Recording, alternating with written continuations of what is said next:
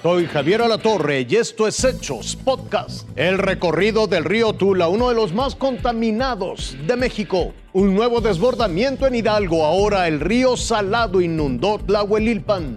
Se llama río Tula pero desde hace 70 años se le ha utilizado como la cañería del Valle de México. Con el crecimiento poblacional del centro del país, se construyeron tuberías que sacaran el agua de la metrópoli. Para evitar una inundación como, como en los 50 de tres meses de la Ciudad de México, dos metros bajo agua, pues se hicieron estas obras de infraestructura eh, y se está mandando todo el drenaje junto con el agua pluvial hacia el Valle del Mezquital. Hoy se cuenta con el túnel emisor Oriente que recorre desde la capital del país, pasa por el Estado de México y termina en Atotonilco, Hidalgo. Ahí se descarga al río Tula. En el, no sé, 40, 50% de los casos, el agua pasa por una planta de tratamiento que óptimamente funciona a un 30% de su capacidad. Entonces, pues estamos tratando números muy, muy redondos, un 14% del agua residual que se genera en la Ciudad de México. Pero desde este punto, las descargas aumentan. Aguas contaminadas de industrias y ayuntamientos. También tenemos descargas municipales. Hay municipios aledaños ahí que siguen descargando sin tratamiento porque no cuentan todavía con infraestructura para saneamiento.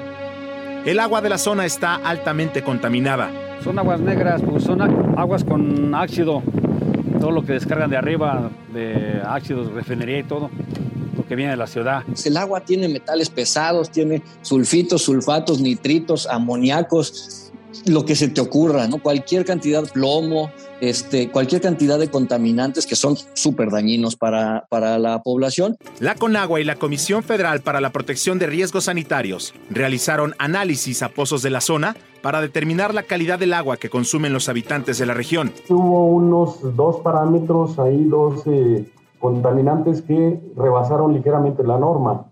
Y entonces lo que se, lo que se hizo, lo que se está haciendo es eh, dar tratamiento para que entren en norma y sustituir las fuentes que de, por sí rebasan por mucho la norma, se, se, han estado buscando fuentes más limpias. Es decir, pozos que están muy cercanos a la presa, este, pues se sacaron de operación. El agua del río Tula termina en la presa Endó. En todos los alrededores de la presa Endó hemos encontrado cualquier cantidad de desechos. Hay de todo tipo. Algunos podrían llevar aquí décadas. No en vano, organizaciones ambientales han llamado este sitio como uno de los más contaminados de México. Las inundaciones en Hidalgo se han complicado por la gran cantidad de agua que les llega del Valle de México por medio del río Tula. Jorge Muñoz, Fuerza Informativa Azteca. El río Tula dio un respiro a la zona más afectada. Se mantiene a su máximo nivel, pero ya no hubo desbordamientos en el municipio que más llenó de agua. El ingreso de cuadrillas del ejército, marina o guardia nacional a las calles ya no fue en lancha. La inundación bajó y familias comenzaron a ingresar a las zonas afectadas solo para constatar los estragos que sufrieron. Inundó toda la casa inundó toda la casa, no sacamos nada, nos agarró totalmente durmiendo, no sacamos nada, fue una pérdida total. Perdimos nuestro patrimonio completamente, casa y negocio. Ahorita ya no tenemos ni a dónde ir ni qué hacer. Pero los poblados que sí tuvieron desbordamientos e inundaciones fueron Ixmiquilpan por el Tula y Tlahuelilpan por el Salado. Ambos ríos prácticamente atraviesan los municipios y su cauce inundó calles y cientos de viviendas, tiró bardas y arrastró todo a su paso. Las autoridades anunciaban que desalojáramos, por eso es de que pues nosotros ya cuando empezó a entrar el agua ya no estábamos aquí. Algunas cosas, no no todas porque pues usted sabe que cuando uno sube las cosas, la misma agua empieza a, mover, entonces sí se nos cayeron algunas cosas. La alerta se mantiene en los nueve municipios y un llamado de las autoridades estatales es no regresar aún a las zonas desalojadas porque hay cuatro puntos que tienen desfogues. Las presas Endo, Requena y Dancho y el túnel emisor Oriente.